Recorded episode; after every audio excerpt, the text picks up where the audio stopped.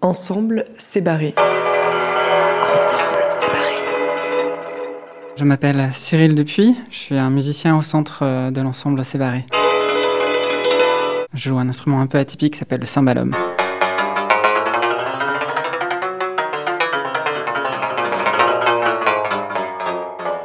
Le cymbalum, ça ressemble un peu à une harpe couchée sur quatre pieds. Les cordes sont frappées avec des baguettes qu'on tient dans les mains, un petit peu comme une percussion. euh, c'est un instrument qui vient de Hongrie euh, dans les années 1850, mais euh, bien sûr il a une histoire avant.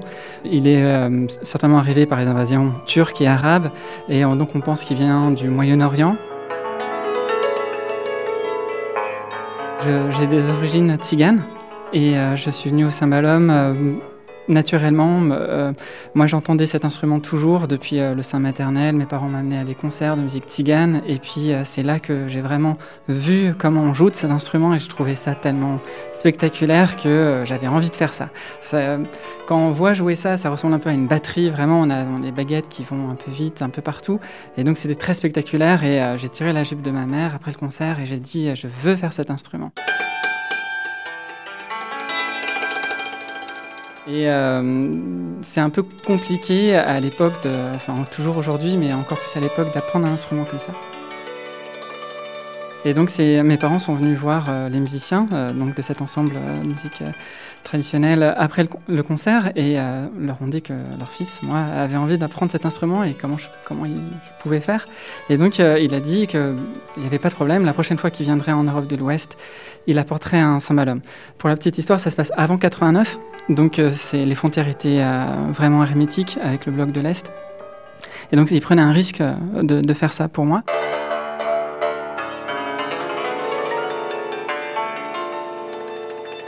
En fait, il y a un répertoire traditionnel qu'on peut apprendre euh, plus facilement si on va dans les pays de l'Est, etc.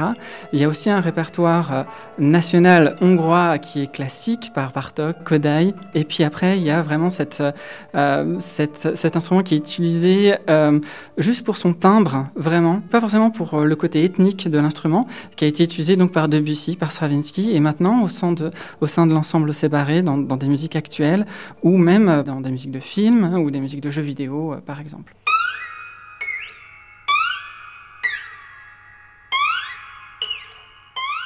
Il est vrai qu'on est très peu de cymbalistes en France à, jouer de cet instrument, en plus de, de jouer de la musique euh, écrite.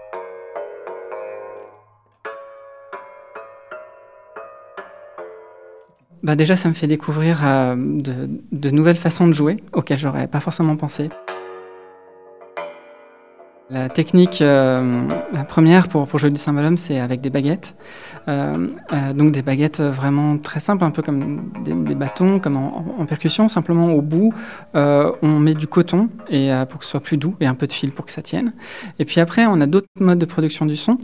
Par exemple, on peut pincer les cordes. Mais ça, c'est quelque chose qui est, utilisé depuis très longtemps. On peut changer les baguettes aussi, avoir des baguettes qui sont juste en bois. Et puis après, voilà, ça c'est ça c'est des choses basiques. Mais euh, justement, avec les compositeurs euh, de musique contemporaine, s'intéressent un peu à, par exemple, à, jouer derrière le chevalet. C'est un peu c'est technique. Il y a il y a des différentes parties sur un instrument et on tape sur des endroits où on n'a pas l'habitude de, de, de jouer. Et aussi, par exemple, utiliser toute la main pour jouer sur l'instrument ou euh, justement des, euh, archets ou des mèches d'archets. Et ça permet d'avoir un son qui est frotté, qui rappelle un petit peu euh, un violoncelle ou euh, quelque chose comme ça.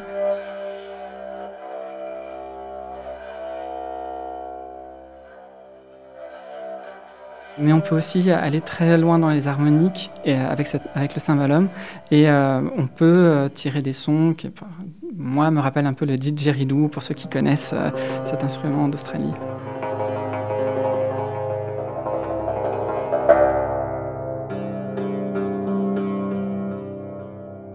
Une des techniques que je connaissais pas non plus, que j'ai appris avec euh, c'est l'utilisation d'un euh, archet électronique. Ça s'appelle un NIBO en anglais. Et euh, en gros, c'est euh, une machine qui, euh, qui crée un, un champ magnétique qui rentre en résonance avec le métal des cordes et qui peut donc par intermittence, on n'entend rien hein, quand on le met en action, mais si on le met proche des cordes, là on, voit le chant, la, corde qui commence à vibrer et ça fait un son continu de vibration. voilà, c'est assez étonnant comme son. Donc voilà, c'est une des techniques que j'ai appris il n'y a pas longtemps. Peut-être quelque chose qui me ferait rêver, c'est euh, un concerto pour Saint-Malhomme. Il n'y en a pas énormément, qui utilise pourquoi pas un peu d'électronique et des sons vraiment euh, qu'on n'a pas l'habitude d'entendre. Je ne sais pas si c'est le rêve de tous les musiciens de jouer euh, accompagné par un orchestre entier de 80 musiciens c'est un peu mégalo de ma part, mais c'est vrai que ça me ferait plaisir euh, de, faire euh, découvrir l'instrument comme ça sur des grandes, grandes scènes avec tout un orchestre.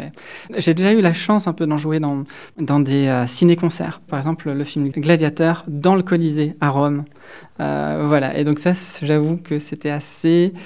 ouais, émotionnellement, c'était assez fort.